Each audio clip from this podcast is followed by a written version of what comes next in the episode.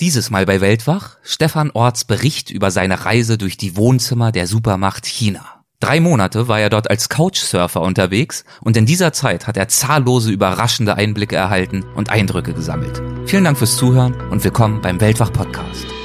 Legendäre Grenzgänger und leidenschaftliche Weltenwanderer nehmen uns mit auf ihre Streifzüge und bieten Einblicke in ferne Orte und faszinierende Kulturen.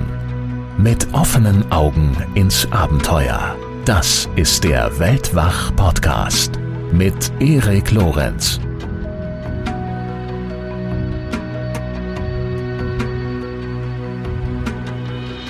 Ich bin niemand, der äh, Lügenpresse oder sowas schreien würde, der groß medienkritisch ist. Aber die großen Medien bilden nicht unbedingt die Realität eines Landes ab, weil sie natürlich auf äh, Sensationen setzen, auf äh, das Außergewöhnliche, auf Katastrophen. Und das Alltägliche ist ja keine Nachricht. Und mein Ansatz ist immer, dass ich nach dem Alltäglichen suche und dann doch einen etwas anderen Einblick in das Land kriege. Und äh, meine Geschichten sind ja nicht weniger wahr als das, was in den Medien erzählt wird. Es ist nur ein etwas anderer Fokus, ein anderer Blickwinkel.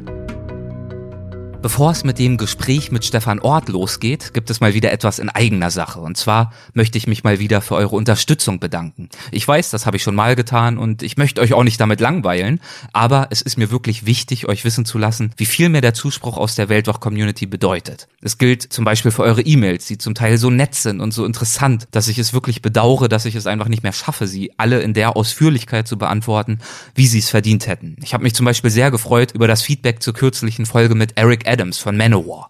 Da haben mir viele von euch geschrieben, dass ihr erst doch sehr skeptisch wart und euch die Folge schlussendlich doch überzeugt hat und zum Teil auch tatsächlich neue Perspektiven aufs Thema Jagen verschafft hat. Meine Dankbarkeit gilt solchen Feedback-Mails, gilt natürlich auch euren privaten Nachrichten auf Facebook und Instagram und in ganz besonderem Maße danke ich natürlich für die finanzielle Unterstützung, die mir einige von euch auch zukommen lassen. Es berührt mich wirklich, dass einigen von euch das Projekt Weltwach so wichtig ist, dass ihr dabei mithelfen möchtet, es auch weiterhin zu ermöglichen. Einige von euch unterstützen mich sogar mit kleinen Beiträgen auf einer monatlichen Basis und ich erhalte auch immer häufiger die Frage, ob es dafür nicht einen besseren Weg gibt, als manuell alle paar Wochen eine PayPal-Spende über weltwach.de zu entrichten. Und zugleich habe ich auch große Lust, mich bei den Unterstützern unter euch erkenntlich zu zeigen. Und zwar mit mehr als einem gelegentlichen Dank hier im Podcast. Weil ich jeden Euro, mit dem ihr mir helft, so sehr zu schätzen weiß, möchte ich, wo es mir möglich ist zumindest, auch etwas zurückgeben und euch noch mehr in das Projekt mit einbeziehen. Und aus diesen Gründen haben wir jetzt ganz neu den Weltwach Supporters Club ins Leben gerufen klingt ein bisschen komisch vielleicht, ist der beste Name, der uns eingefallen ist, der Supporters Club. Der soll denjenigen unter euch, die uns kontinuierlich dabei helfen wollen, das Weltwach-Projekt fortzuführen und auszubauen, soll denjenigen die Möglichkeit geben, uns mit einem monatlichen Betrag eurer Wahl zu unterstützen. Die Höhe ist da wirklich egal. Wir sind dankbar für jede Hilfe. Und diejenigen Unterstützer, die eben Lust dazu haben, die werden im Gegenzug in den Weltwach Supporters Club aufgenommen und für dessen Mitglieder werden wir fortan besondere Aktionen durchführen. Zum Beispiel möchte ich versuchen, einzelne Hörer und natürlich Hörerinnen zu zukünftigen Aufzeichnungen von Weltwachfolgen mit einzuladen. Unsere Podcast-Folgen, die werden ja in ganz Deutschland aufgezeichnet. Ich bin dafür viel unterwegs.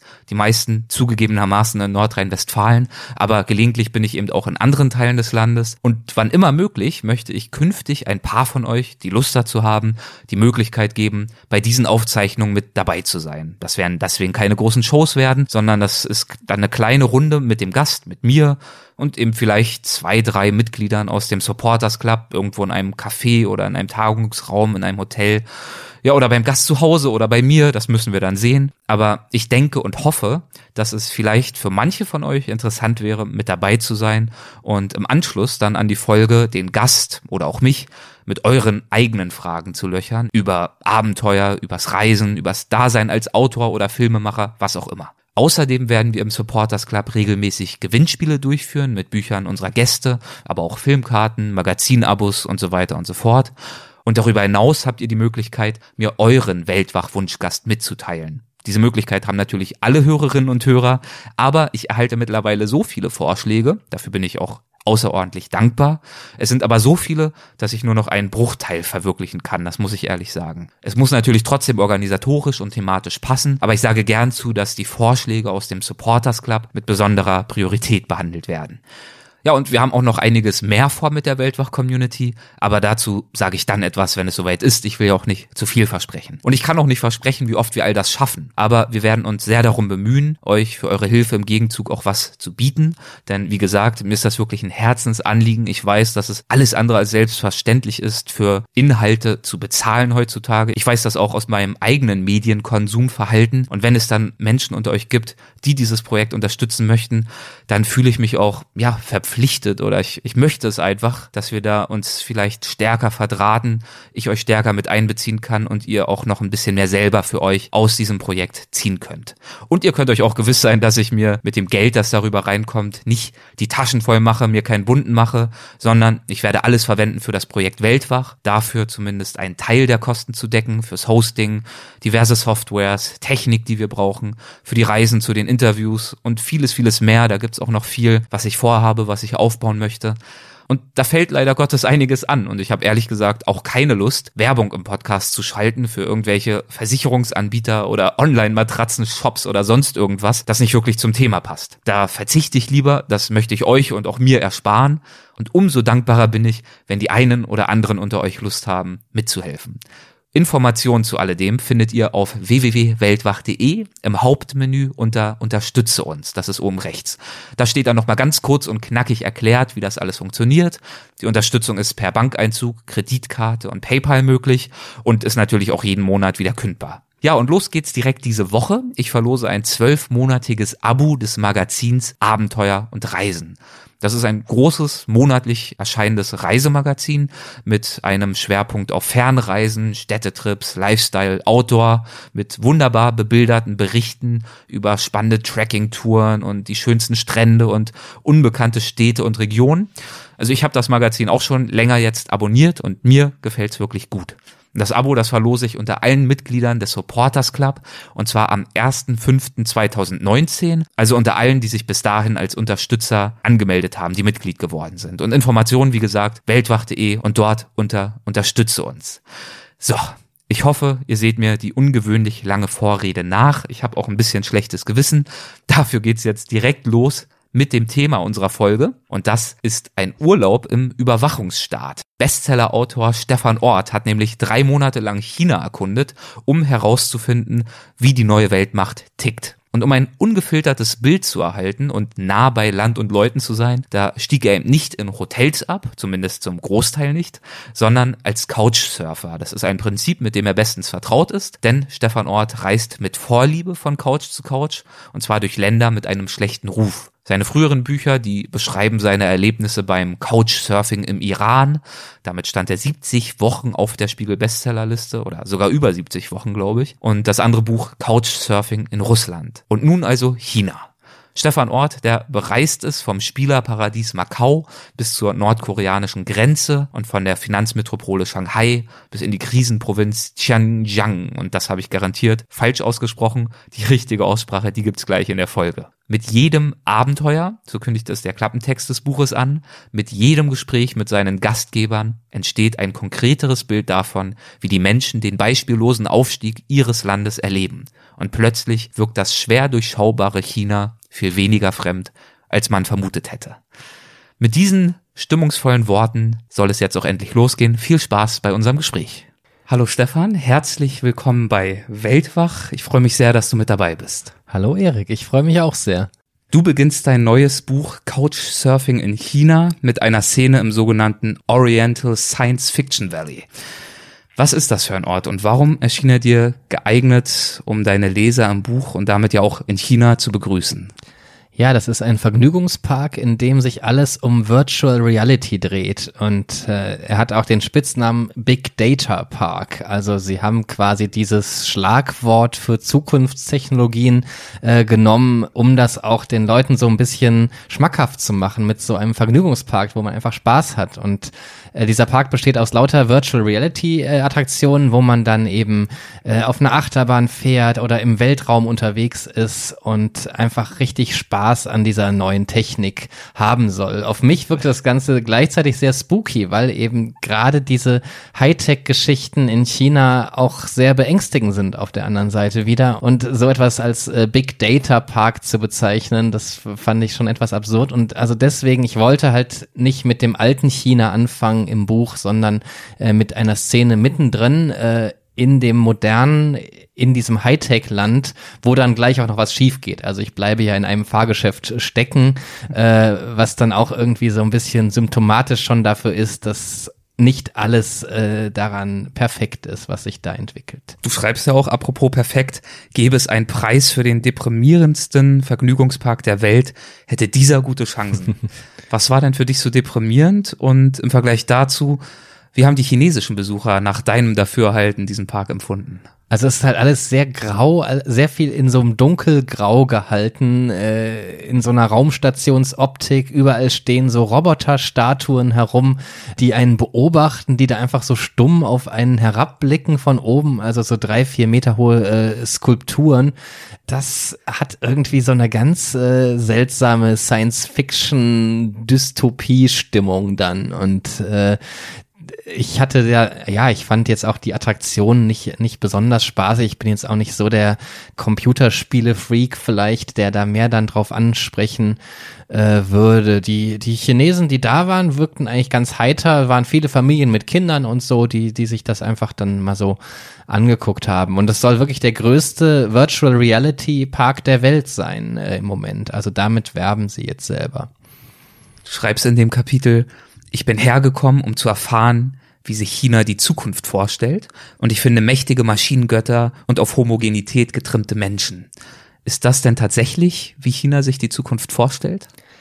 Das ist auf jeden Fall eine äh, Sache, wo es hinsteuert irgendwie. Es wird wahnsinnig in künstliche Intelligenz investiert, zum Beispiel in diese Technologie-Zukunft, äh, äh, diese ganzen ja Schlüsseltechnologien, äh, die wahrscheinlich die nächsten Jahrzehnte bestimmen werden, sind da ganz ganz hoch im Kurs und eben auch gerade Automatisierung, künstliche Intelligenz, wo man dann Maschinen hat, die irgendwie das Denken übernehmen für die Menschen. Das äh, wird da sicher eine immer größere Rolle spielen. Und ja, auf Homogenität getrimmte Menschen, das war so ein bisschen auf die Mitarbeiter bezogen, die da auch alle so eine einheitliche Uniform haben, die so ein bisschen nach Raumschiff Enterprise aussieht.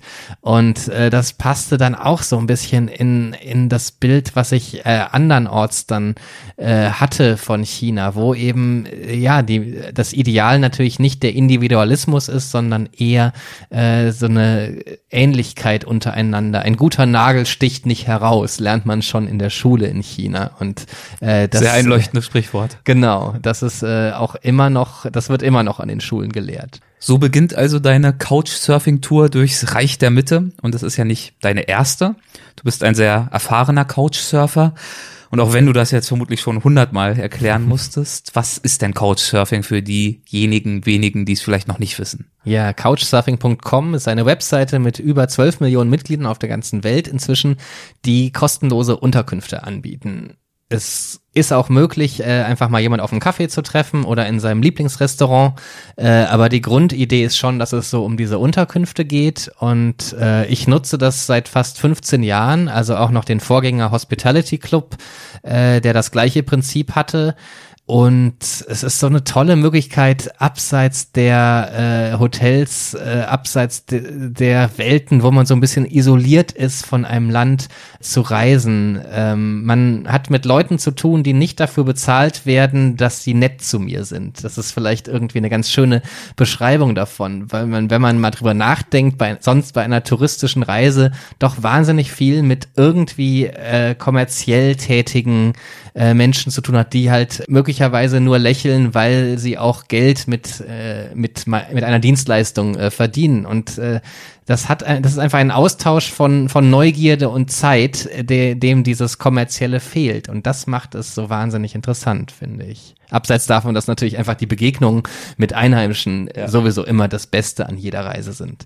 Genau, auch weil sie ja nicht nur nicht bezahlt werden dafür, das trifft ja auch zu bei einer zufälligen Begegnung irgendwo am Straßenrand, die auch sehr interessant sein kann, mhm. aber sie haben die bewusste Entscheidung getroffen, so neugierig zu sein auf die Welt, auf, auf Menschen, die ihr Land besuchen, dass sie diese fremden Menschen bewusst zu sich nach Hause einladen. Das ist ja das Besondere. Ganz genau, ja. ja. Und äh, es ist natürlich eine spezielle Auswahl dann an Menschen, würde ich sagen. Ich kann also dann nachher nicht behaupten, ich habe einen Querschnitt erhoben von dem Land und wirklich von vom vom Wanderarbeiter bis zum Millionär äh, kann da so ein Gesellschafts ein komplettes Gesellschaftsbild zeichnen. Das das ist es natürlich nicht. Es sind die höher gebildeten, es sind die eher so ist eher so die Mittelschicht, junge Leute zwischen 20 und 40, äh, die auch oft gut Englisch können, aber es sind auch die, die einem doch sehr viel über ihr Land erzählen können und die auch sehr reflektiert sind darin diese Besonderheit der Stichprobe, das war bestimmt ganz besonders stark ausgeprägt im Iran. Das war ja dein allererstes ja. Couchsurfing-Projekt, wo ich mir vorstellen kann, dass auch dort ja insbesondere die Mittelschicht, die etwas liberaler eingestellten Menschen äh, die Türen für dich geöffnet haben. Wie ist es denn zu diesem ersten Projekt gekommen? Wie hat es sich in den Iran verschlagen in Couchsurfender Art und Weise? Ja, ich war 2013 im Iran mal gewesen, nachdem ich wahnsinnig viel Gutes über das Land gehört hatte. Also jeder äh, Rucksackreisende, der dort war, erzählte mit strahlenden Augen von seinen unfassbaren Erlebnissen, von einer unglaublichen Gastfreundlichkeit dort. Und darum hatte ich das lange auf meiner Liste, war dann mal für zwei Wochen dort und äh, habe auch Couchsurfing benutzt, weil ich das einfach auf jeder Reise tue. Das war ganz normal.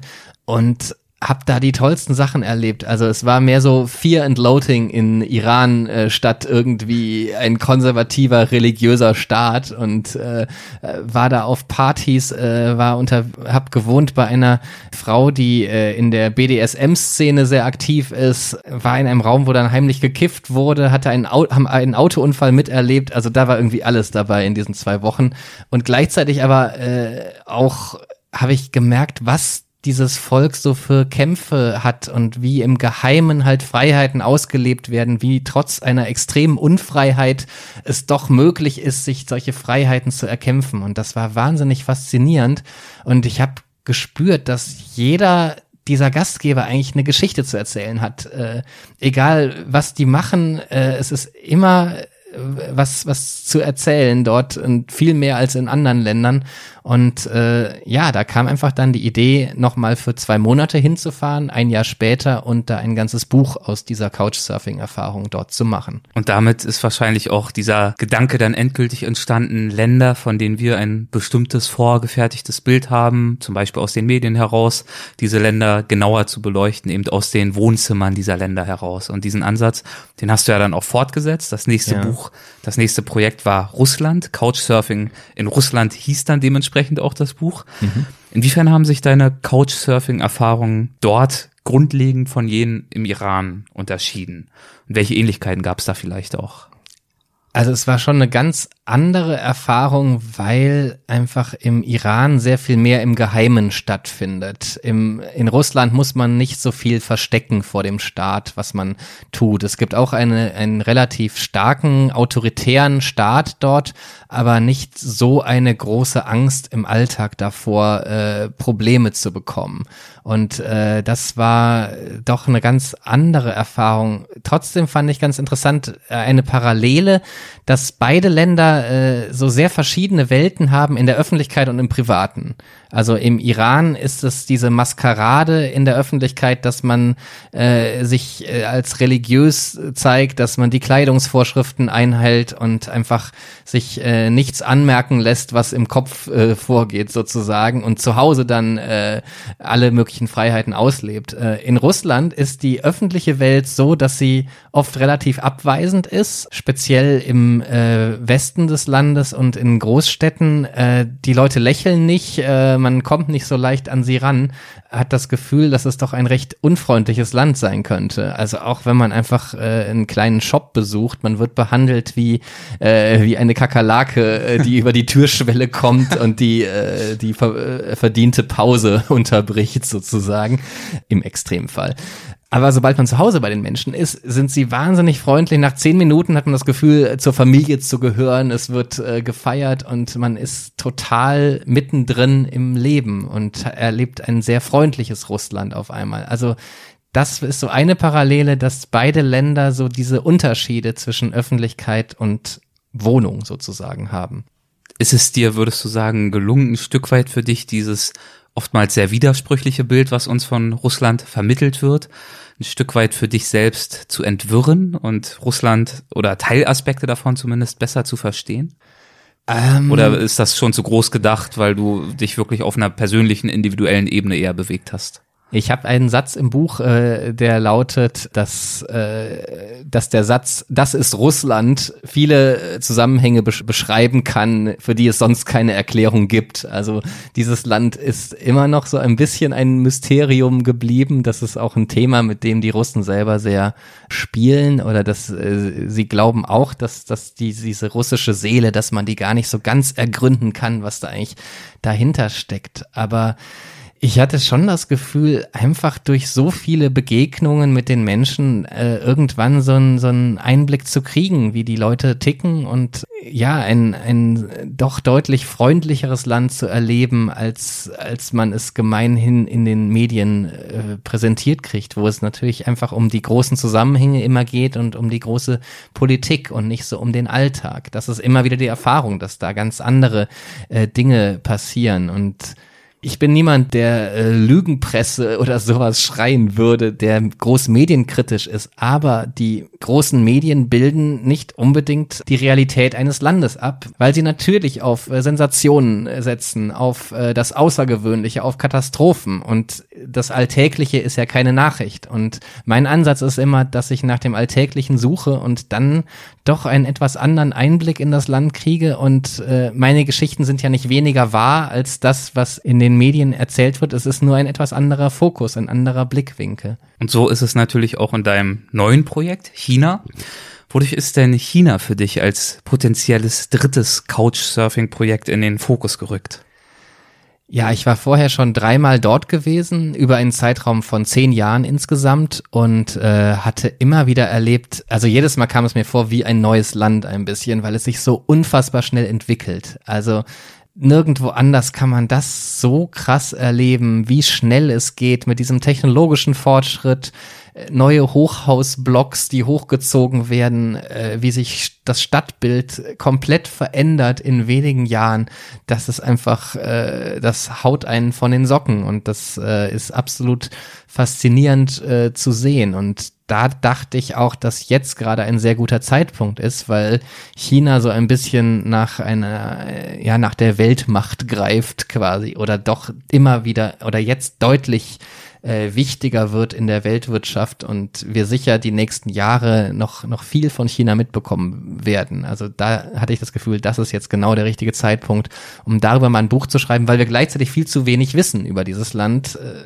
es gibt große kulturelle Barrieren, äh, große ja, die Sprachbarriere natürlich auch. Man müsste einfach deutlich mehr wissen über dieses Land, was eine derartig wichtige globale Bedeutung jetzt schon gewonnen hat ich glaube, eine gewisse Rolle dafür, dass dieses Land in deinen Fokus gerückt ist und auch als Couchsurfing-Projekt in deinen Fokus gerückt ist, hat eine gewisse Couchsurferin namens Young gespielt. Wie das hat sie richtig. dich in diese Richtung gestupst?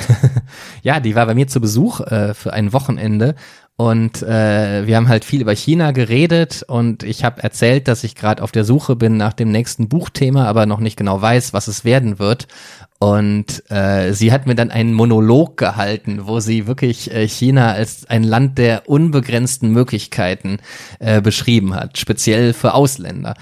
Und äh, also äh, sie sagte, ich kann wirklich alles werden. Ich kann da, ich werde reich und berühmt. Äh, ich kann als Englischlehrer arbeiten. Ich kann ja also die verrücktesten Jobs machen und äh, tolles Geld verdienen. Werde wahnsinnig populär sein. Und also es war wirklich äh, sehr verheißungsvoll, was sie da so erzählte. Sie hat ja selbst eine Karriere in der wurstverarbeitenden Industrie vorhergesagt. Auch das, genau. Sie meinte, äh, eine chinesische Wurst mit einem Foto von mir vorne drauf würde sich doppelt so gut verkaufen gleich. Also äh, hatte. Warum?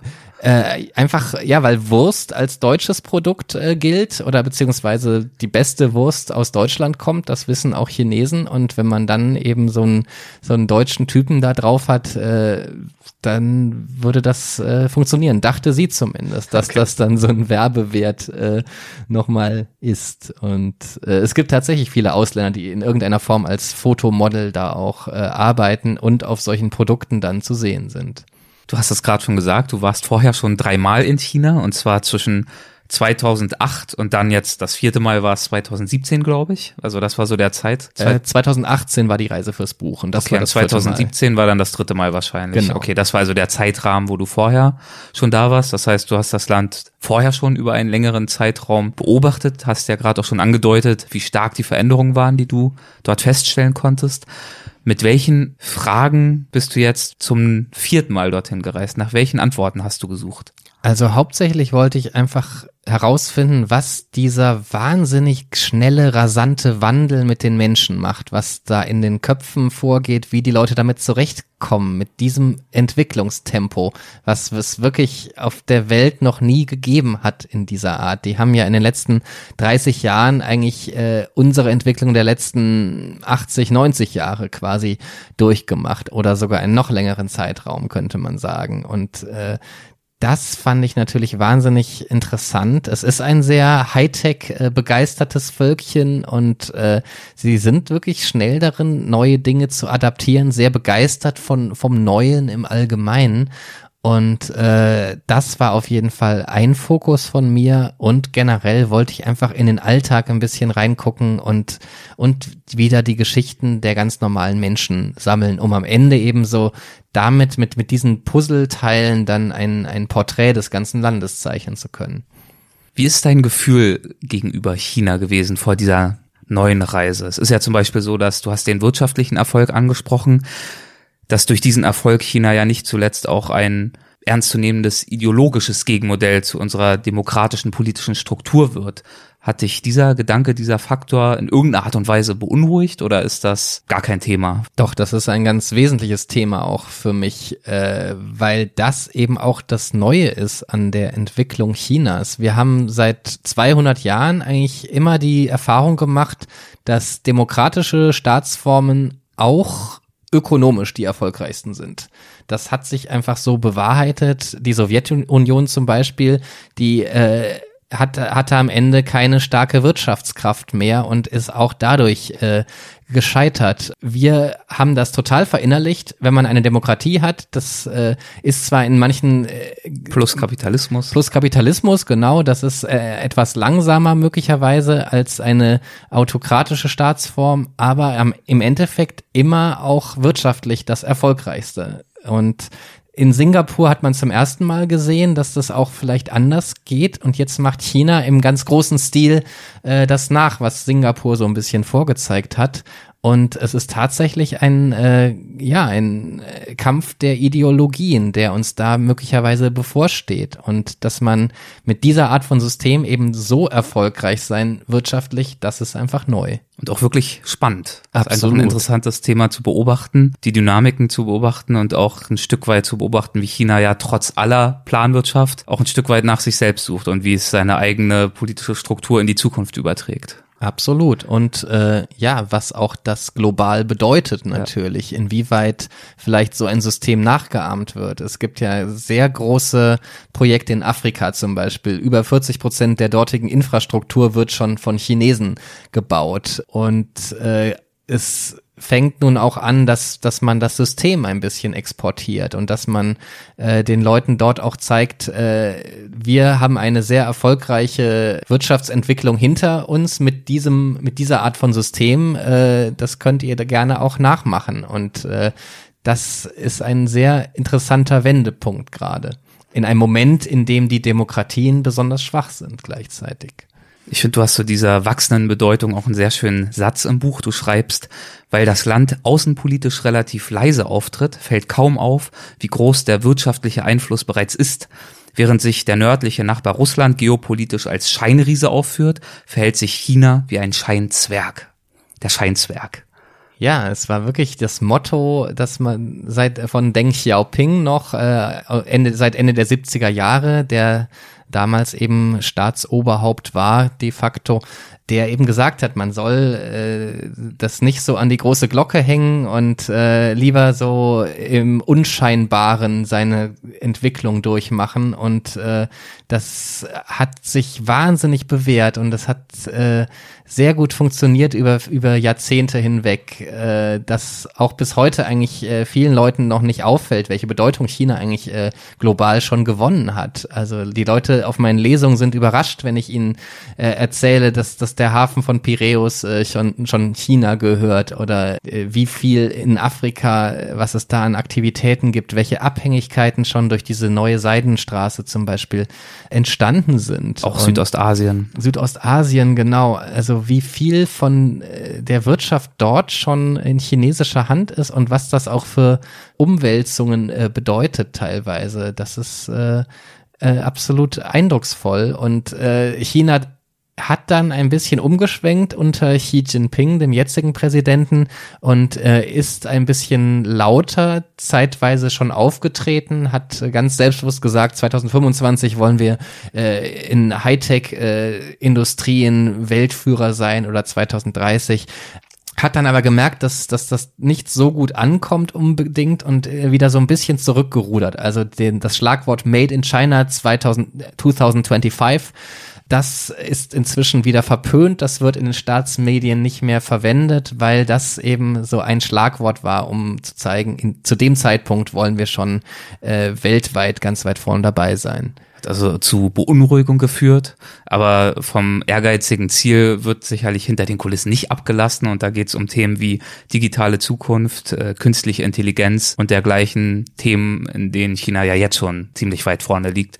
zum Teil sogar wirklich vorne liegt international. Ganz genau, also der Weltmarktführer für Drohnen sitzt in Shenzhen, das ist DJI. Ähm, die Weltmarktführer für Überwachungstechnologie sind ebenfalls äh, in China beheimatet. Das 5G-Netz, äh, da kaufen wir ja jetzt vermutlich demnächst das von Huawei, wenn es eine Regelung gibt zumindest, dass da Ängste abgebaut werden. Das heißt, das kann Europa auch nicht selber ohne chinesische Hilfe mehr, weil China da weiter ist, auch im eigenen Land. Also der Aufbau des 5G-Netzes ist dort erheblich weiter fortgeschritten als in den USA. Also das sind alles so Weichenstellungen verbunden mit einer äh, Grundsatzentscheidung, dass diese Techniken wahnsinnig wichtig sind und extrem unterstützt werden, auch mit staatlichen Geldern. Also da sieht man im Vergleich, dass Europa keinen Plan hat für 2030 oder 2050. Also es ist noch nicht so weit, dass uns China überall äh, überholt hat und in jeder Produktsparte äh, schon besser ist. Aber die Weichenstellungen sind auf jeden Fall da und äh, da muss man sich schon auch überlegen, wie man da mithalten will. Kleiner Themensprung, ganz konkret jetzt zu deiner Reise durch China. Wie bist du denn an die Planung deiner Reise herangegangen? Bekanntermaßen ist es ja ein sehr, sehr großes Land, ein sehr vielfältiges Land. Wonach hast du festgelegt, welche Region dieses Landes du besuchen würdest? Also ich kannte das Land schon von drei relativ ausführlichen äh, Reisen, wo ich insgesamt einige Monate, also über ein halbes Jahr schon dort gewesen war. Deswegen wusste ich so ein bisschen, was interessante Regionen sein könnten.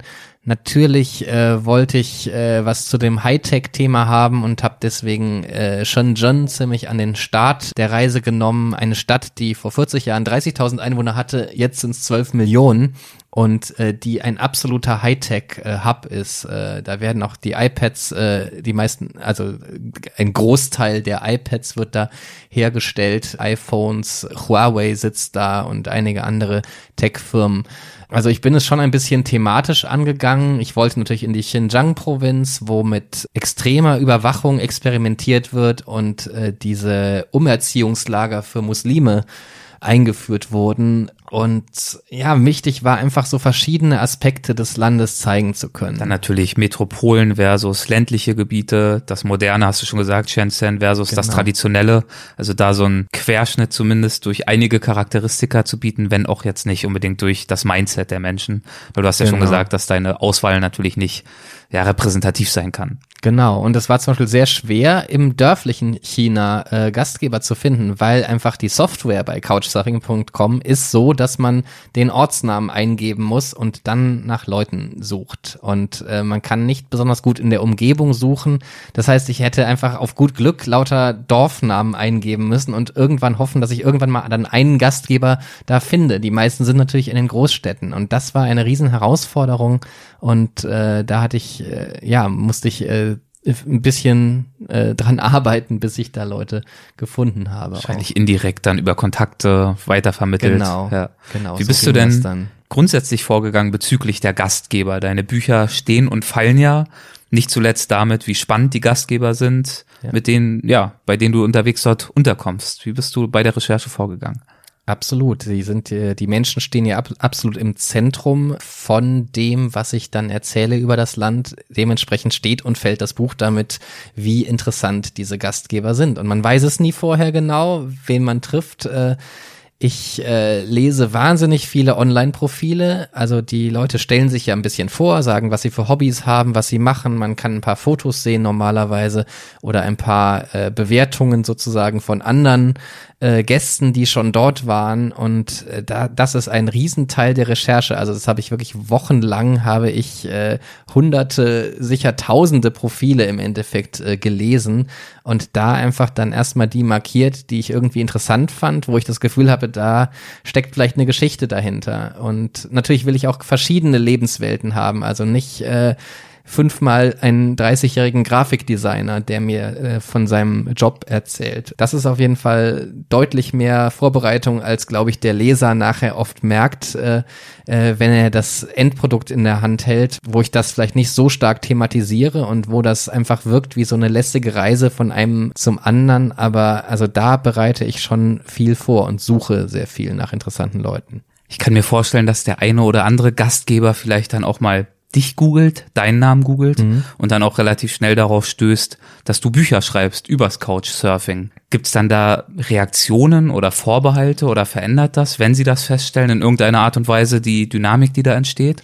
Oder kündigst du das in deiner Anfrage sowieso gleich immer mit an? Ich kündige es tatsächlich fast immer an und wenn ich es also normalerweise in der ersten Mail schon, sonst bei der Begegnung am ersten Tag, wenn ich jemand sehe. Aber das wäre absolut unfair, äh, das nicht äh, zu erzählen, weil die Leute ja wirklich ganz zentral sind in dem Buch und das wäre nicht seriös, äh, wenn ich das, diese kleine Information äh, auslassen würde. Ich habe das Gefühl, dass es mich oft tatsächlich interessanter macht. Äh, also gerade bei Kre Gastgebern, die auch was Kreatives machen, die denken, oh, wie cool ein Typ, der um die Welt reist und Bücher schreibt und davon tatsächlich lebt äh, als Lebensinhalt, dass, dass ich dann noch eher eingeladen werde in manchen Fällen und dass sie eben vielleicht das auch interessant finden, dass ich ein Buch über ihr Land schreibe. Ob es zu Vorbehalten führt, das spüre ich dann oft nicht so, weil natürlich viele antworten gar nicht oder sagen ab, weil sie vielleicht keine Zeit haben. Äh, da weiß ich dann nicht, ob das immer der wahre Grund ist, aber ich hatte nicht so das Gefühl, dass die Leute da große Vorbehalte hatten und manchmal scheint das eher auch sowas anzustacheln, dass sie das dann, dass sie gerne was über ihr Land erzählen wollen. Und ich habe das Gefühl, dass oft so in der, in der ersten Stunde noch ihnen das total bewusst ist und dass sie dann sehr aufpassen, wie sie sich geben und was sie sagen. Aber da ich normalerweise zwei bis drei Tage dort bin, das, so lang kann man das nicht aufrechterhalten und ich kriege dann doch sehr schnell ein natürliches Bild und äh, einfach die Realität, äh, wie, wie es dort ist. Das ist anders, wenn ich mit einem Fotografen unterwegs bin zum Beispiel. Für ein paar Tage habe ich auf jeder Reise einen Fotografen dabei. Dann ist die die Situation immer so ein bisschen artifiziell und ich glaube, dann ist das mehr bewusst. Aber da ich ja nur maximal mein Aufnahmegerät da habe oder einfach äh, da als ganz normaler Gast äh, sitze, äh, ist das ganz schnell vergessen, dass ich da auch in der Rolle des Journalisten bin. Und wenn es doch mal irgendwie kritisch wird, dann veränderst du die Namen ja nachträglich ohnehin, sodass die Privatsphäre in jedem Fall ja auch geschützt bleibt. So war es ja zum Beispiel bei deiner Gastgeberin in Peking. Ja. Was war das für eine Gastgeberin? Das war ja ein sehr interessanter Aufenthalt. Ja, das war eine Künstlerin, die äh, sehr regimekritische Kunst äh, macht. Also Skulpturen und Malereien mit teils äh, politischen Motiven. Sie ist auch im Internet sehr aktiv und äh, postet da äh, sehr brisante Dinge, äh, mit denen sie dauernd äh, Stress mit der Obrigkeit kriegt. Also es wird ständig innerhalb von Minuten zensiert, was sie da schreibt. Zweimal hatte sie schon die Polizei vor der Tür weil sie etwas online bei Weibo ge gepostet hat, also im chinesischen Twitter. Und ja, die, die provoziert einfach gern und hat so ein wahnsinniges Bedürfnis, dass mehr Leute erfahren, äh, wie es wirklich ist, sozusagen. Sie liest halt ausländische Medien und äh, bekommt mehr mit als der Durchschnittschinese äh, und äh, versucht einfach da diese Information auch weiterzutragen und ist extrem kritisch der eigenen Regierung gegenüber. Ganz anders als ihre Mutter, die du ja auch kennengelernt hast. Ja, das stimmt und das war sehr interessant. Die Mutter ist sehr regimetreu und ich habe dann ein Streitgespräch auch miterlebt zwischen den beiden im, im Wohnzimmer und es war eine total absurde Situation, weil sie saßen da und haben sich gezopft und sich fast angeschrien, aber zwischendurch hat Lynn, also die Gastgeberin, immer das noch für mich kurz übersetzt und kommentiert. ähm, damit du auch teilnehmen kannst und das ein bisschen genießen kannst, diesen Unterhaltungsfaktor. Genau, also mein Chinesisch ist einfach nicht gut genug, dass ja. ich dem hätte folgen können sonst und äh, sie hat dann immer das unterbrochen und kurz äh, übersetzt und dann weiter gestritten. Und aber in diesem Gespräch habe ich wirklich sehr viel gelernt über die Position und wie argumentiert wird auf beiden Seiten und so eine, so eine sehr sehr passive, sehr obrigkeitshörige äh, Einstellung ist das, die, die halt als Ideal gilt, dass man den Staat eben sieht wie, wie eine Mutter, äh, nicht hinterfragt, was an Ansagen kommt, sondern dass man die Mutter hat immer recht, sozusagen. Nicht, nicht undankbar sein für das, was sie nicht, gegeben hat. Genau, man sollte nicht Uns undankbar sein. Ganz genau. Und es ja. geht den Leuten gut. Also viele, den meisten Menschen geht's besser als vor 10 oder 20 Jahren, der, weil die Wirtschaft einfach brummt. Und das ist natürlich auch das, was dieses Land so zusammenhält oder warum das so gut äh, funktioniert gerade. Und äh, die Mutter hat auch so einen schönen Satz gesagt, wo sie meinte, ja, klar ist die Umwelt zerstört hier bei oder sehr, sehr stark verschmutzt. Äh, daran kann man aber nichts ändern. Und du musst ja nicht aus einem der Flüsse trinken. Das äh, Wasser gibt's ja im äh, Supermarkt. Und das war spannend, weil sie da eigentlich so eine sehr kindische Haltung hat oder ein, ein sehr kindischer Gedankengang, während die Tochter viel erwachsener wirkte in dem Moment. Die ist so um die 32, die Tochter. Genau, ja. ja. Und das, äh, ich finde das äh, Gesprächsende sehr schön und pointiert in deinem Buch. Denn ganz zum Schluss äh, nimmt es ja doch nochmal so eine kleine Wendung, das Gespräch. Ja, genau. Am Schluss sagt halt die Mutter, ach, und übrigens hast du auch den Abwasch vergessen zu machen. Und die Tochter muss dann zugeben, oh ja, das stimmt tatsächlich, das hat sie nicht. Also da, da hat es, sie recht. Genau, da hat sie mal recht. Und von der großen Politik äh, ist es, äh, ist das Thema zurück im einfachen, häuslichen, alltäglichen. Also das war eine ganz interessante Wende am Schluss.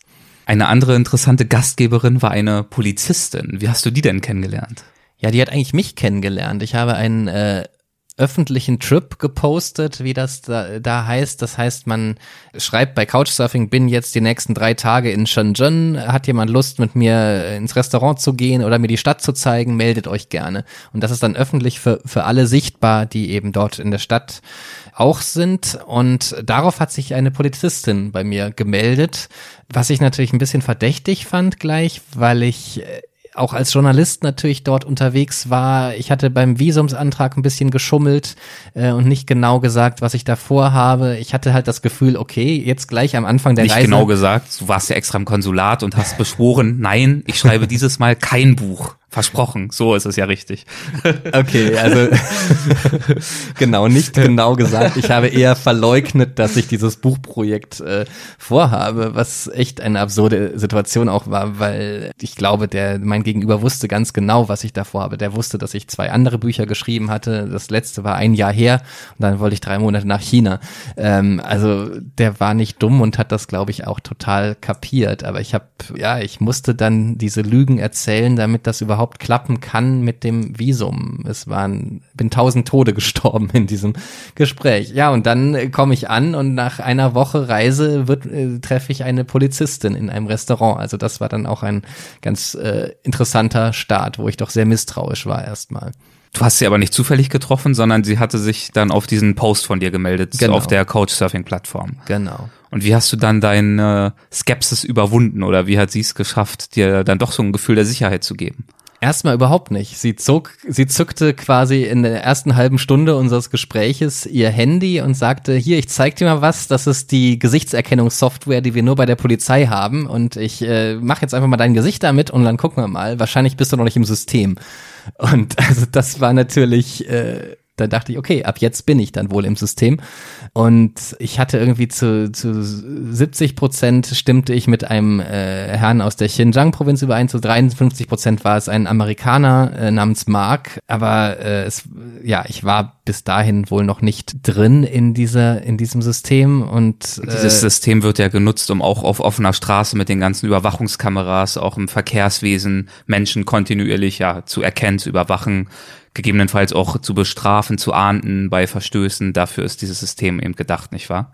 Es wird jetzt also nicht nur in absoluten Ausnahmefällen von der Polizei für irgendwelche Schwerstverbrechen genutzt. Genau, also es gibt Ampeln in Shenzhen, wo man, wenn man über Rot äh, läuft, gefilmt wird und äh, das Foto wird dann mit dieser Software untersucht, damit die Identität festgestellt wird. In Zukunft soll es sogar so weit gehen, dass man dann gleich vom Handy die Strafsumme abgebucht äh, bekommt und noch äh, Minuspunkte in diesem Social Credit System bekommt. Also das sind Hightech-Ideen, die man glaubt, das ist aus einem Science-Fiction-Film, aber das wird da schon umgesetzt. Dieses, wir kommen gleich auf die Polizistin zurück, dieses Social Credit System, wie funktioniert das oder wie soll das funktionieren? Das ist die Idee, dass quasi jede Handlung des Menschen mit Punkten bewertet werden kann. Also wenn man seine Miete nicht pünktlich zahlt oder über die rote Ampel läuft, dann gibt's halt Minuspunkte. Wenn man äh, Geld für einen guten Zweck spendet, wenn man einem Kind das Leben rettet, äh, wenn man zu einer Parteiveranstaltung geht, dann gibt es Pluspunkte. Und der Score, den man dann hat, äh, hat direkten Einfluss auf das äh, Leben, darauf, wie äh, vertrauenswürdig man einerseits von anderen Menschen äh, wahrgenommen wird. Und wenn man eben sehr, eine sehr niedrige Punktzahl hat, dann darf man ab einem gewissen Punkt zum Beispiel keine Flüge mehr buchen, darf nicht mehr mit Hochgeschwindigkeitszügen fahren und hat also richtig starke Konsequenzen im realen Leben. Das System ist noch nicht sehr ausgefeilt. Es gibt mehrere Apps, die, die in so eine Richtung gehen. Es gibt äh, Städte, die da als Modellversuche äh, herhalten, aber es soll tatsächlich auch im ganzen Land ab 2020 solche Systeme geben. Und das ist natürlich, also das so soweit haben Orwell und Aldous Huxley nie gedacht in ihren Büchern, dass das halt in dieser digitalen Form so funktionieren kann. Genau, das wird eben erleichtert und ermöglicht durch die Durchdringung des gesamten gesellschaftlichen Lebens durch die Digitalisierung, zum Beispiel eben durch die Benutzung von äh, Apps wie WeChat, wo ja das gesamte Bezahlsystem und ganz, ganz viele andere Bereiche des Lebens komplett digitalisiert sind und damit eben auch überwachbar sind. Genau, also zum Beispiel jede, äh, die, die Leute nutzen fast kein Bargeld mehr, fast alle bezahlen mit WeChat Pay oder Alipay, einem weiteren System Von Alibaba. Ja. von Alibaba, genau. Und da alles, was darin, jede Transaktion, die darin getätigt wird, ist theoretisch vom Staat einsehbar.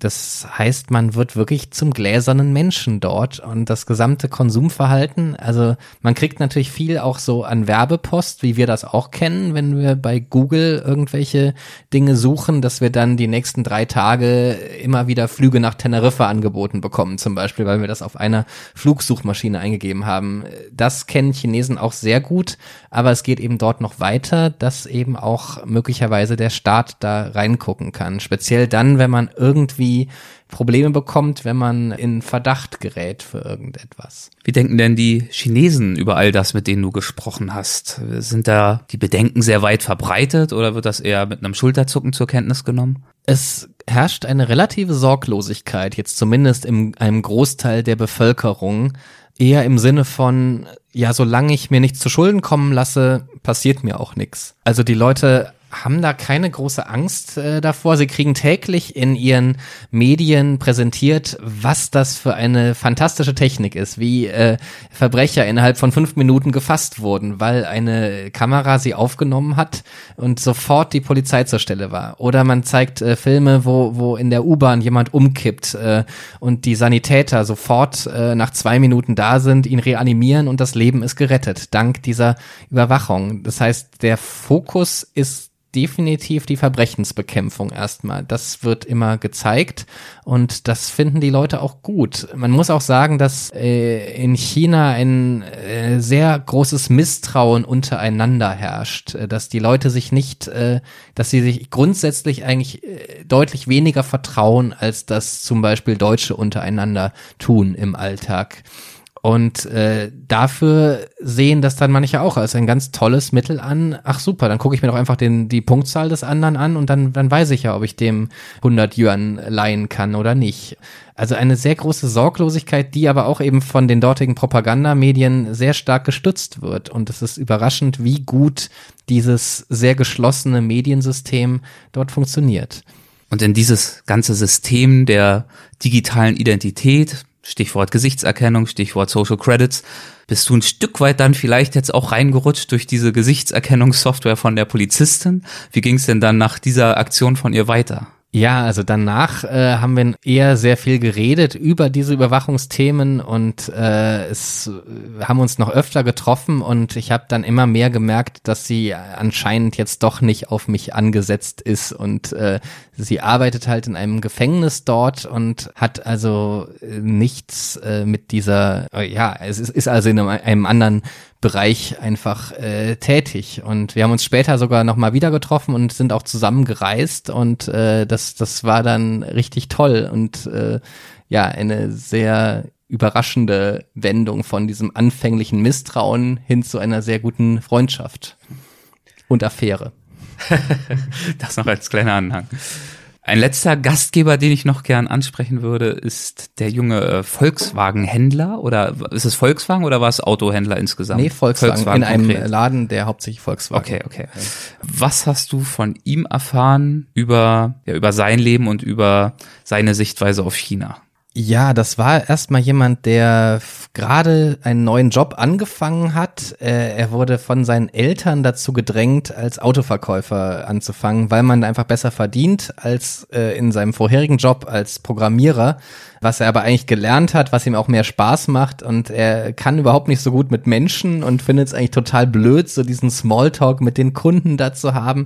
Er hat null Leidenschaft für Autos und kam also dann immer nach dem Arbeitstag nach Hause und knallte sein Jackett aufs Bett und war einfach wahnsinnig frustriert von diesem Angestelltenleben, äh, wo er auch wirklich am Anfang nur eigentlich die Leute begrüßt am, am Eingang und noch keinerlei Verantwortung hat und auch noch nicht äh, gut Geld verdienen kann, weil er nicht selber auch äh, Autos verkauft. Und ja, also von ihm habe ich eben dann noch mal mitbekommen, wie das, wie das häufig ist mit dem Druck äh, der Eltern auf die Kinder, wie wichtig einfach das Finanzielle ist fürs Lebensglück was in seinem Fall dann eben gar nicht so funktionierte, aber es wird halt angesehen als, als das, was, was wirklich Glück ausmacht. Und äh, ja, das konnte ich bei ihm so ein bisschen äh, merken. Er hat ja auch eine interessante Sichtweise auf Deutschland. Was denkt er denn über uns und über unser Land? Ja, das war hochinteressant. Er hat mir eine Episode erzählt, dass man bei uns ja nicht über die Nazis reden darf, dann wird man bestraft. Und ich meinte, nee, das äh, stimmt jetzt so ganz nicht. Man darf jetzt nicht äh, eine Hakenkreuzfahne im Garten hissen oder die Ausch oder Auschwitz leugnen, aber grundsätzlich drüber reden ist jetzt nicht problematisch. Und er meinte, nee, äh, das stimmt ja so nicht. Äh, Chinesen, die in Deutschland waren, die, die haben über die Nazis geredet und mussten dann Strafe zahlen. Und ich konnte es mir immer noch nicht vorstellen, was er meinte. Er hat es dann im Internet gesucht, die Episode, und sie war doch ein bisschen anders. ähm, es, es hatten sich zwei chinesische Touristen vor dem Reichstag in Berlin äh, dabei fotografiert, wie sie den Hitlergruß machen und mussten dann 500 Euro pro Person Strafe zahlen, was extrem viel Geld ist, äh, wenn man äh, Yuan äh, gewohnt ist. Und das hat dann auch die chinesische äh, Staatspresse aufgegriffen und äh, da äh, so ein Beispiel draus erzählt, äh, wie doch Deutschland das immer so einen auf Meinungsfreiheit macht und äh, so tut, als hätte äh, wären da alle Freiheiten für die Menschen und dann gibt es da solche drakonischen Strafen für eine Kleinigkeit. Und auch, auch Young Wei, mein Gastgeber, meinte auch, er hätte keine Lust, in so ein Land zu reisen, äh, wo man solche Angst vor dem Gesetz haben muss. Absoluter Wahnsinn. Äh, wie man wirklich so um, um 180 Grad gedreht quasi so eine äh, Wahrnehmung haben kann, die in sich ja gar nicht unlogisch ist. Aber er hat, äh, also diese Episode machte ihm dann Angst äh, vor Deutschland. Ja, also Digitalisierung, Social Credits und so weiter, das ist natürlich alles das moderne China, das China von heute und von morgen. Du hast es aber natürlich auch mit dem traditionellen China zu tun bekommen. Und eine der absoluten Klischee-Traditionen hm. ist ja das Essen von Hunden. Eine Tradition, die deutlich weniger verbreitet ist, als ja häufig behauptet wird. Hm. Und trotzdem wurdest du mit ihr konfrontiert. Wie das? Ja, das war, es war eine Reise auf der Suche nach dem China jenseits der Klischees, aber dann passiert mir genau das. Ich kam äh, in einem Dorf an mit dem Bus und mein Gastgeber Charlie empfing mich und es war wirklich der zweite Satz nach der Begrüßung war, meine Eltern freuen sich schon sehr, dass du da bist. Sie haben extra den Hund für dich geschlachtet.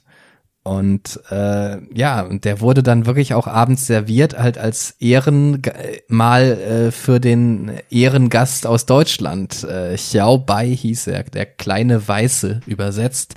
Und das war psychologisch eine ganz schöne Überwindung. Die Leute meinten es total gut mit mir und haben mir das Beste vorgesetzt, was sie sich vorstellen konnten. Aber für mich war das natürlich kein Vergnügen. Und du hast ja auch verschiedene Maßnahmen ergriffen, um irgendwie durch diesen Abend durchzukommen. Ich weiß nicht, ob du dich noch, du hast ja dann auch so zwei, drei, vier Learnings daraus gezogen, ob du dich an die noch erinnerst oder ob du sie spontan vielleicht im Buch findest. Ja. Wie, was hast du versucht, um da irgendwie durchzukommen, halbwegs heil? Also zuerst habe ich äh, probiert, äh, immer halt die Fleischstücke äh, zwischen den Stäbchen möglichst lang abkühlen zu lassen, um einfach Zeit zu gewinnen. Aber man wird dann in einer dörflichen chinesischen Familie wird man doch immer sehr gedrängt und es wird eigentlich keine. Und nach dem Runterschlucken natürlich noch weiterkauen. Also das ist auch nach noch so ein kleiner. weiterkauen, genau. Das, das war eigentlich das, was am besten ging, weil das, das, das konnte ich dann ganz gut, kann ich nur empfehlen für solche Situationen.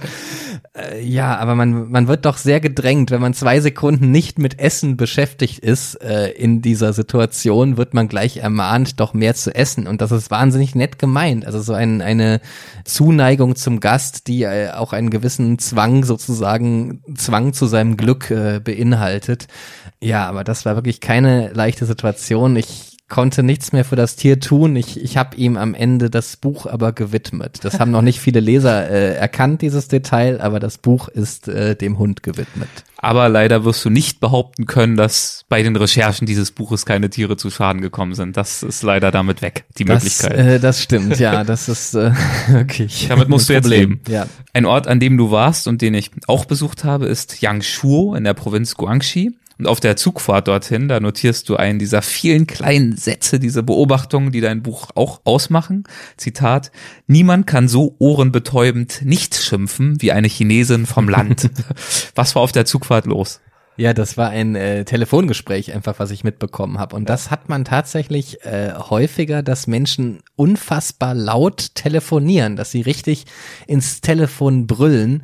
Und mir hat das einer mal erklärt, dass das wirklich eher so die ältere Generation ist, die das einfach gewohnt ist, psychologisch, dass wenn jemand weit weg ist, dann muss man halt lauter sprechen. Also wie man äh, früher auf dem Feld sich äh, Dinge zurief, äh, das, und dass die das dann einfach über, auf das Handy übertragen. Ich weiß nicht, ob es wirklich die äh, plausibelste Erklärung ist, aber das war zumindest mal so eine ein Versuch, äh, einen Grund dafür zu liefern. Aber das, äh, das erlebt man öfter, dass Leute extrem laut sprechen. Also wer ein Klischee im Kopf hat von, äh, von stillen Asiaten, die wahnsinnig zurückhaltend äh, sind, äh, der war noch nicht im ländlichen China.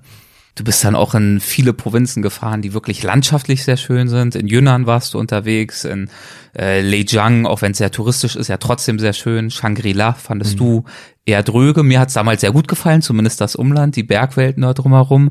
Das ähm, Umland ist toll tatsächlich, ja. ja. Das habe ich, da hatte ich keine Zeit dafür, aber man ja. kann da ganz toll wandern auch, ja. Und es gab es vor ein paar Jahren auch noch eine traumhaft schöne Altstadt, die ist leider komplett abgebrannt vor ein paar Jahren. Dementsprechend wird es jetzt wahrscheinlich wirklich schwierig, in der Stadt selbst Highlights zu finden.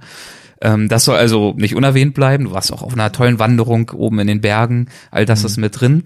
Du warst aber auch zum Schluss noch in Kashgar. Das ist die Hauptstadt der Provinz äh, Xiang, Xianyang. Ist das richtig ausgesprochen? Xinjiang. Okay, das Xinjiang. war dann eher gescheitert, würde ich sagen. Xinjiang, genau. in der äh, die muslimische Minderheit der Uiguren lebt. Ja. Und das ist natürlich eine ziemlich problembehaftete Region. Die UNO geht davon aus, dass mehr als eine Million Uiguren in Umerziehungslagern dort festgehalten werden, Lager der chinesischen Regierung. Wie frei konntest du als Ausländer dich denn dort in dieser Region bewegen? Ich habe mit viel äh, Überwachung und Kontrollen gerechnet. Das gab es aber auch. Trotzdem konnte ich mich einigermaßen frei bewegen. Es gibt einige Checkpoints, wo man dann immer den Pass äh, zeigen muss, wenn man die Stadt verlässt, also außerhalb von Kaschgar. Das ist schon ein wahnsinnig extrem ausgebautes Netz an, an Kontrollen. Also Ständig muss man äh, seine ID zeigen. Gerade die Uiguren, äh, die werden auch überprüft, wenn sie äh, in die Shopping Mall gehen. Da sind dann auch Metallschleusen. Man fühlt sich schon wie in so einer Krisenregion oder so ein bisschen wie in einem Kriegsgebiet, einfach durch diese ja, extreme Präsenz auch der Polizei, also in, in Kashgar in der Innenstadt oder in Ürümqi, der Hauptstadt der Xinjiang-Provinz, gibt es sogar, äh, glaube ich, eine gesetzliche Regelung, dass alle 100 Meter eine Polizeiwache oder ein Polizeistandort sein muss. Und überall leuchtet das Blaulicht und das ist schon eine ganz heftige klaustrophobische Stimmung dort und man spürt halt, dass die Leute auch eine riesige Angst haben vor Problemen und davor in eins dieser Lager gesteckt zu werden, weil da weil dafür wirklich äh, kleinste Gründe schon ausreichen. Warum ist die Situation heute überhaupt so angespannt? Ursprünglich äh, gab es einige Bestrebungen, äh, also separatistische Bestrebungen dort, dass die Leute, äh, dass die Uiguren unabhängig sein wollten von China. Das wollte China nach, natürlich nicht. Äh, und mit der Zeit ist der Konflikt immer stärker hochgekocht. Es gab terroristische Anschläge, auch von Uiguren speziell in den letzten zehn Jahren, sage ich mal, ist das noch mal stärker eskaliert. Und als Reaktion auf diesen Terrorismus hat äh, China dann gesagt, jetzt jetzt bauen wir hier diesen ganz extremen Überwachungsstaat, damit das nicht wieder passieren kann. Und sie wollen jetzt wirklich die Leute vom islamischen Glauben auch abbringen in diesen Umerziehungslagern und äh, sehen halt schon, wenn jemand nur fünfmal am Tag betet, ist das schon genug Terrorismusverdacht, um in einem dieser Lager zu, zu landen. Also es ist ein Das dann für Monate. Für Monate normalerweise. Man weiß nicht, wie lange man da bleibt. Es gibt dann wohl auch Prüfungen am Ende, die man bestehen muss, äh, wenn man nach Monaten wieder rauskommt. Aber da ist man dann schon für einige Zeit. Du hattest dort auch aus journalistischer Sicht einen relativ spannenden Kontakt. Was hast du von ihm erfahren? Was war das für ein Kontakt? Ja, ich habe halt, ich war vier Jahre vorher schon mal dort gewesen und wusste, wie schwer es ist, dort ins Gespräch mit Menschen zu kommen, weil die auch wahnsinnige Angst haben, einfach vor Gesprächen mit Ausländern. Allein das kann auch schon zu Strafen führen. Und deswegen habe ich auch nicht über Couchsurfing dort äh, nach Unterkünften gesucht, sondern im Hotel gewohnt, weil ich wusste, wenn ich bei jemandem wohne, bringe ich ihn auch in Gefahr damit ich habe dann ganz großes Glück gehabt, dass ich wirklich jemand gefunden habe, der doch gerne mir viel erzählen wollte über die Situation. Was seine Motivation war, weiß ich gar nicht genau. Er war selber Uigure, arbeitet aber für die Regierung und ist sogar noch zuständig äh, für diese Stelle, die aussucht, wer ins Lager kommt und wer nicht. Also war der interessanteste Gesprächspartner, den man sich vorstellen konnte. Und äh, ich verstehe bis heute nicht ganz, warum er mir so viele Infos äh, da gegeben hat. Äh, ich hatte das Gefühl, dass das so ein bisschen so ein Trotz war in seinem Fall, dass er einfach sich in dieser Situation nicht vorschreiben lassen will von irgendjemand, mit wem er redet und mit wem nicht. Aber er hat sich da selber auch in eine gewisse Gefahr gebracht damit. Ziemlich zu Beginn deines Buches schreibst du das folgende. Ich möchte versuchen zu begreifen, wie Chinesen die Welt sehen. Ich will mit ihnen über Träume und Ängste sprechen, das Leben und die Liebe und darüber, wohin dieses Riesenland steuert. Das sind natürlich einige große Themen und Fragen. Was hast du denn auf dieser Reise tatsächlich darüber erfahren, wie Chinesen die Welt sehen?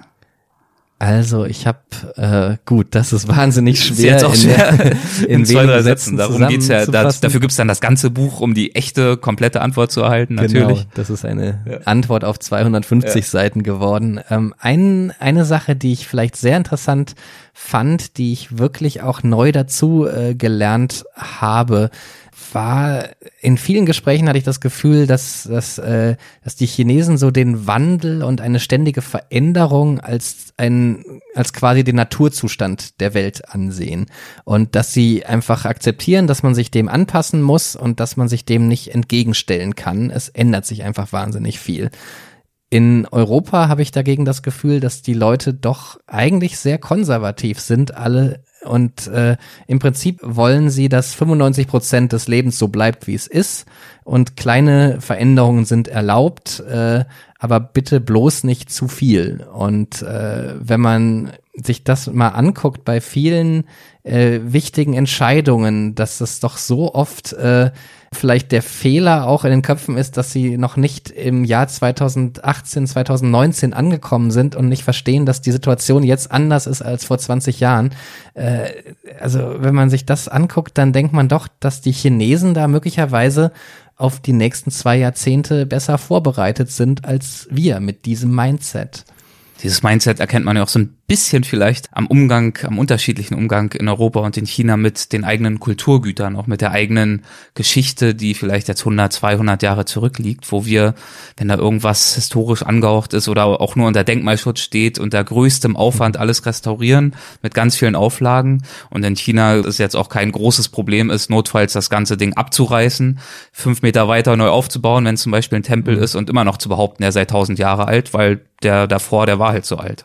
Ja, ja, genau. Ja, das da ist man relativ entspannt. Ja, die sehen, die äh, Touristenattraktionen sehen oft wie ganz, also sind oft quasi neu gebaut, aber sehr, sehr authentisch nachgebaut, aber eben teils nicht mit diesem Versuch, es alt aussehen zu lassen, wie bei uns. Bei uns wird so restauriert. Wenn eine Kathedrale, eine gotische Kathedrale restauriert wird, dann versucht man eben möglichst diesen alten Look hinzukriegen. Und das den Anspruch haben die Chinesen weniger und teilweise sehen dann eben diese alten, so, sozusagen alten Dörfer oder alten Tempel komplett aus wie neu. Auch Teile der chinesischen Mauer sehen aus wie neu und das sind Treppenstufen überall. Man, man kann da mit Stöckelschuhen rauflaufen. Also das äh, ist schon eine andere, ja, wirklich eine ganz andere Sichtweise auf das Alte und das Neue. Also alles, was neu ist, ist grundsätzlich besser glauben zumindest sehr viele. Das ist noch so ein Erbe aus der Kulturrevolution, äh, wo einem eingebläut wurde, dass das alles Alte weg muss und dass jetzt der moderne Mensch äh, und ein moderneres Leben Realität sind. Du hast vorhin schon ein bisschen was darüber erzählt, inwiefern sich die Russen von den Iranern als Gastgeber unterschieden haben. Wie reihen sich da aus deiner Sicht die Chinesen ein? Puh, schwer, schwer zu sagen. Es waren wirklich drei völlig äh, verschiedene Reisen und also die Gastgeber, die ich hatte, waren auch alle ganz, ganz fantastisch und sehr, sehr, sehr freundlich, sehr, sehr angenehm. Ein Unterschied, den ich manchmal gemerkt habe, auch beim Betrachten von Profilen, ist, dass dass da oft äh, ein pragmatischeres Denken vielleicht dahinter steckt oder mehr noch so die Idee, dass es ein Austausch sein sollte. Also ich habe oft erlebt, dass äh, Familien äh, zum Beispiel mit kleinem Kind dann Couchsurfer zu sich nach Hause einladen und sagen, du musst äh, täglich eine Stunde mit dem Kind Englisch sprechen und dann kannst du sehr gerne bei uns wohnen. Also dass da so eine Art Deal draus entsteht, was aber auch total in Ordnung ist, finde ich, und für beide Seiten sicher ein absoluter Gewinn. Und das habe ich in mehreren Profilen dort gesehen. Ich war auch mal an einer äh, Englischschule tatsächlich, wo ich dann auch die Unterkunft bekommen habe dafür, dass ich zwei Stunden Unterricht oder äh, Einzelgespräche auf Englisch mache mit den Schülern. Also solche Deals, das habe ich in anderen Ländern äh, noch nicht so erlebt. Worin bestehen aus deiner Sicht die größten Missverständnisse oder auch häufigen Fehleinschätzung bezüglich China hier bei uns? Also eine Hauptfehleinschätzung ist, glaube ich, generell, dass man meistens drei bis acht Jahre zurückliegt in seinem China-Bild, wenn man nicht äh, vor kurzem mal dahin gereist ist. Und man muss einfach, äh, um dieser Entwicklung hinterherzukommen, äh, muss man relativ regelmäßig äh, hinfahren. Ich glaube schon jetzt ein Jahr nach der Buchrecherche hat sich wieder einiges getan. Ich weiß zum Beispiel, dass, dass das Thema Gesichtserkennung noch ein viel größeres geworden ist, dass, dass immer mehr Hotels zum Beispiel auf Gesichtserkennung setzen, einfach für den Check-in, dass man äh, da keinen Schlüssel mehr teilweise braucht, äh, um, um reinzukommen. Und also es geht einfach wahnsinnig rasant. Und äh, ein anderes Missverständnis ist auch, dass man noch nicht sieht, äh, wie weit China schon gekommen ist. Das spielt, das passt zu dem vorher genannten Thema, dass man immer noch denkt, das sind die mit den Plagiaten, die alles äh, nachbauen, was westliche Firmen äh, so haben. Aber es ist gerade jetzt ein Umschwung, dass äh, auch Innovationen aus China kommen, gerade im Bereich künstliche Intelligenz, Überwachungstechnologie, Hightech-Themen. Ja ganze Hightech-Städte mittlerweile. Shenzhen hast du angesprochen, ja. aber auch andere Dörfer, wo einfach ja Stadtteile aus dem Boden gestampft werden, die dann zum Beispiel sich nur mit Themen wie Virtual Reality beschäftigen. Also eine ganz andere Fokussierung, ganz andere Investmentbereitschaft auch. Genau. Und in Shenzhen gibt es äh, bereits 17.000 Busse mit Batterieantrieb und 12.000 Taxis, die eben auch elektrisch fahren. In ganz wenigen Jahren haben die so ein massives äh, Programm von Elektromobilität da aufgelegt. Äh, ich glaube, in Deutschland sind gerade 200 Taxis äh, elektrisch unterwegs oder lass es 500 sein. Aber das, das sind Dimensionen, ja, das, das muss man mitkriegen, um zu begreifen, wo, wo dieses Land gerade hinsteuert. Wir haben jetzt viel über die Unterschiede gesprochen. Wie fremd, wie anders als Deutschland, als Europa ist China denn wirklich in deinem Empfinden? Also natürlich ist eine Erfahrung auf meinen Reisen immer wieder, wenn ich mit ganz normalen Menschen in ihrem Alltag zu tun habe, dann kriege ich schnell mit, dass so die wesentlichen Probleme des Lebens gar nicht so unterschiedlich sind. Äh, und das, äh, es geht darum, einfach, äh, man will sich fair behandelt fühlen im Leben, man will das Beste für seine Familie, man will äh, ja, so eine gewisse Fairness, dass man etwas erreichen kann, äh, wenn man hart arbeitet, dass das dann auch belohnt wird, äh, dass irgendwie Regeln gelten. Ja, und äh, so, so verschieden sind dann die Menschen gar nicht im Endeffekt, auch wenn es von außen anders aussieht. Und man kann viele Dinge auch dann erklären, wenn man sie äh, vor Ort mitbekommt. Zum Beispiel nehmen ja äh, nehmen wir ja oft Chinesen als extrem ökonomisch denkend wahr, was einfach auch Fakt ist. Es wird mehr über Geld gesprochen, äh, es wird sehr viel stärker ökonomischer Erfolg mit Glück gleichgesetzt. Das spürt man schon, aber wenn man dann sich die Gesamtsituation da anguckt und eben sieht, dass eine Familie, die arm ist und zum Beispiel einen Krebsfall in der Familie hat. Diese Familie ist in dem Moment ruiniert, indem sie dann diese Arztkosten zahlen müssen. Das heißt, äh, wir haben natürlich unsere sozialen Netze und können uns dadurch auch leisten, ein halbwegs armes Leben zu führen und äh, überleben trotzdem ganz vernünftig. Und dort geht das eben gar nicht so einfach. Da ist dann so ein gewisser Wohlstand auch so eine Lebensversicherung im Endeffekt, weil es nicht so viele Sicherheiten gibt. Also da, da kommt das eben her. Und das, das finde ich immer so wahnsinnig interessant, dann auch so Gründe, gesellschaftliche Gründe für manche Eigenheiten in diesen Ländern äh, zu finden. Du hast vorhin schon erzählt, dass du beim Visumsantrag ein bisschen geflunkert hast. Und du schreibst auch im Buch an dieser Stelle, wo du die Szene beschreibst, dass du damit rechnest, wenn der Antrag durchgeht, dass es dann eine Abschiedsreise sein wird, weil dieses Flunkern ein weiteres Mal ganz bestimmt so schnell nicht klappen wird. Gehst du davon aus, dass es eine Abschiedsreise war von China?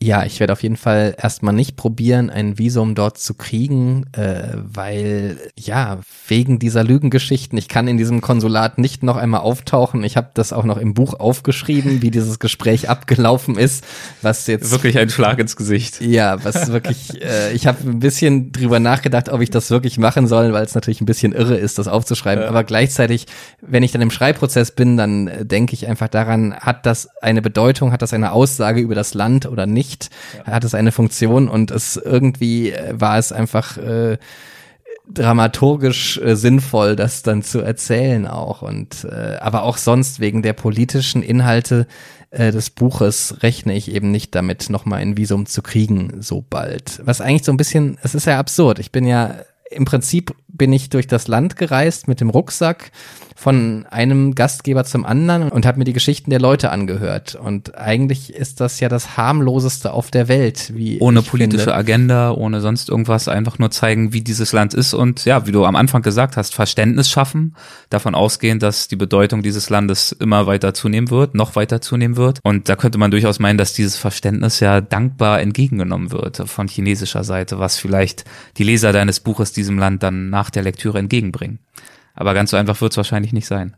Ja, und ich, ja. ich glaube auch, es ist ein äh, relativ positives China-Buch aus deutscher Perspektive. Natürlich kritisiere ich äh, politische Dinge und natürlich kommen Regimekritiker zu Wort, aber grundsätzlich jetzt versuche ich ja doch eine menschliche Seite auch von diesem Land äh, zu zeigen. Aber ja, gerade letztens hatte ich noch eine E-Mail von einer Agentin in Taiwan, die dann nach Übersetzungsrechten guckt und die hat halt auch ganz klar zurückgeschrieben. Also wenn man das auf den chinesischen Markt bringen würde, würde das den Verlag und den Autor in Gefahr bringen. So hat sie das ausgedrückt. Und wenn man das nochmal schwarz auf weiß liest, ist das natürlich irgendwie nochmal so ein kleiner, ja, Gänsehautmoment, würde ich fast sagen. Äh, ist schon unangenehm, aber das bestätigt das einfach. Also ich werde erstmal nicht wieder hinfahren, obwohl ich dieses Land auch sehr zu schätzen gelernt habe und es wahnsinnig spannend finde, was da passiert.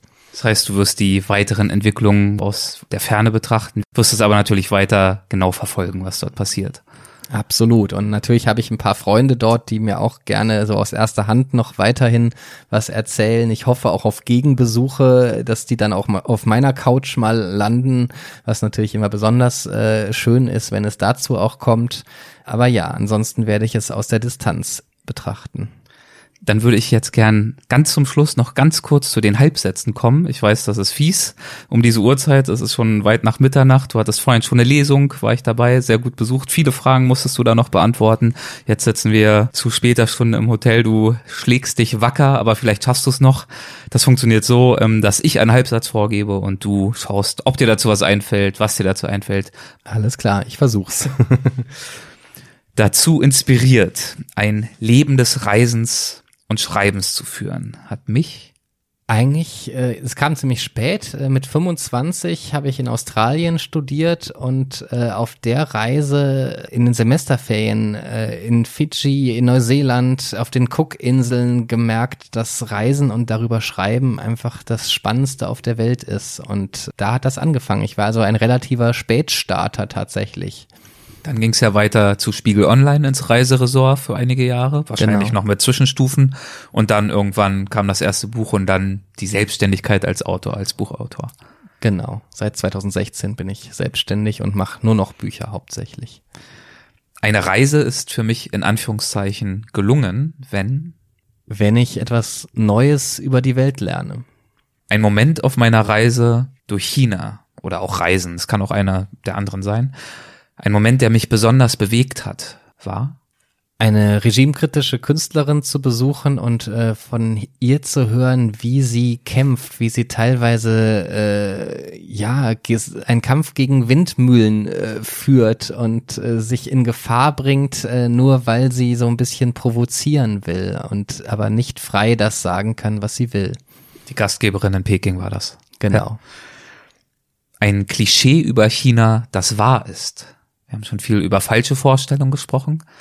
Gibt es was, wo du das Gefühl hast, ja, genau so ist es einfach? Äh, Chinesen sind sehr pragmatisch und sehr essensverrückt. Also die beiden Dinge stimmen auf jeden Fall. Das Essen ist allerdings auch äh, fantastisch in den meisten Fällen. Wenn ich das nächste Mal, wenn auch erst in vielen, vielen Jahren nach China zurückkehre, werde ich viele Freunde besuchen und mich wahnsinnig freuen, die wiederzusehen und zu gucken, was sie, was sie jetzt machen nach dieser Zeit dazwischen. Wenn ich nur noch eine Reise unternehmen dürfte, würde ich zurück in den Iran fliegen. Warum ausgerechnet dorthin?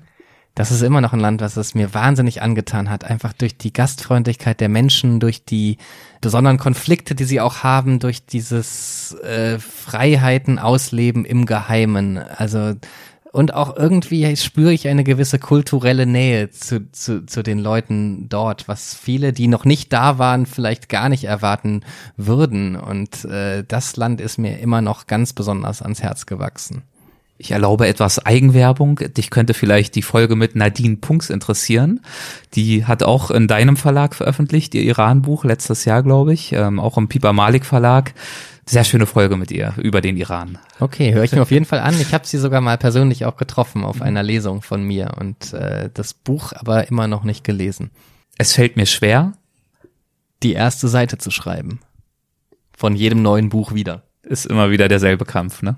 Ja, das ist schon, da denkt man, da, da macht man selbst äh, Zweifel, Dramen durch und fragt sich, ob man nicht doch besser als äh, Automechaniker aufgehoben wäre oder in irgendeinem anderen Job. Aber das, äh, ja, das ist immer mal wieder auch eine echte Qual. Wie viele Anläufe nimmst du dann? Ist es meist dann, wenn du irgendwann mal das, den ersten Satz zu Wort, äh, zu Papier bringst, ist es das dann oder probierst du ganz viele Versionen aus? Das ist ganz verschieden. Also manchmal kommt dann doch nach zwei Nächten drüber schlafen einfach der Geistesblitz und das ist dann der Anfang. Und manchmal probiere ich äh, wirklich noch viele Wochen lang, habe drei verschiedene Ansätze für den Anfang und äh, ganz verschieden mit jedem Projekt. Als meinen bisher größten Erfolg betrachte ich. Viele Leute dazu gebracht haben, nur nach der Lektüre meines Buches in den Iran zu reisen und sich selber ein Bild davon zu machen, wie es da ist. Und natürlich hat es mich dann sehr gefreut, dass dann auch sehr begeisterte Reaktionen von Ihnen kamen, per E-Mail zum Beispiel. Letzte Frage. In zehn Jahren wird China noch viel stärker als jetzt eine äh, Weltmacht sein, speziell wirtschaftlich, die auch die Zukunft äh, von vielen anderen Ländern stärker prägt als heute. Stefan, ich danke dir herzlich für die Zeit, für die Energie, die du dir noch für dieses Gespräch aufgespart hast. Du bist ja jetzt natürlich weiter auf Lesetour, noch äh, etliche Termine, aber im Herbst bist du vor allem auch nochmal unterwegs.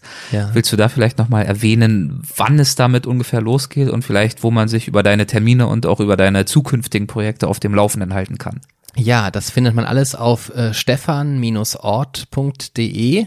Äh, O-R-T-H. O-R-T-H, genau. Und Stefan mit PH. Da sind die ganzen Lesungstermine immer aktuell drin. Im Herbst kommt nochmal, also viel mache ich im Oktober und November nochmal. Äh, es geht nach Dresden, die ferne Zukunft. Köln, wir, bef wir befinden uns im Jahr 2019, falls irgendein Hörer das im Jahr 2049 hören sollte. Also kurze genau. Orientierung.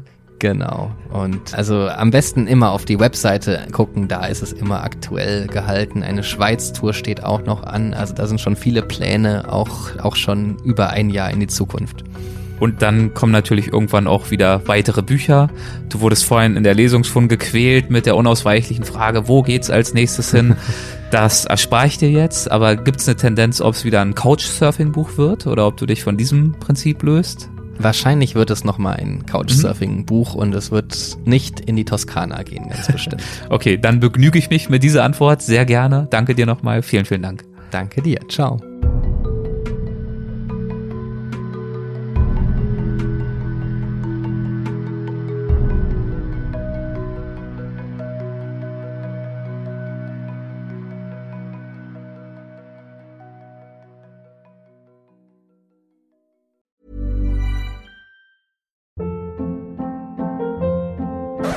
Hold up. What was that? Boring. No flavor. That was as bad as those leftovers you ate all week. Kiki Palmer here, and it's time to say hello to something fresh and guilt-free. Hello Fresh. Jazz up dinner with pecan-crusted chicken or garlic butter shrimp scampi. Now that's music to my mouth. Hello Fresh. Let's get this dinner party started. Discover all the delicious possibilities at hellofresh.com. Hey, it's Paige DeSorbo from Giggly Squad. High quality fashion without the price tag. Say hello to Quince. I'm snagging high-end essentials like cozy cashmere sweaters, sleek leather jackets, fine jewelry, and so much more. With Quince being 50 to 80% less than similar brands. And they partner with factories that prioritize safe, ethical, and responsible manufacturing. I love that. Luxury quality within reach. Go to quince.com slash style to get free shipping and 365 day returns on your next order. Quince.com slash style.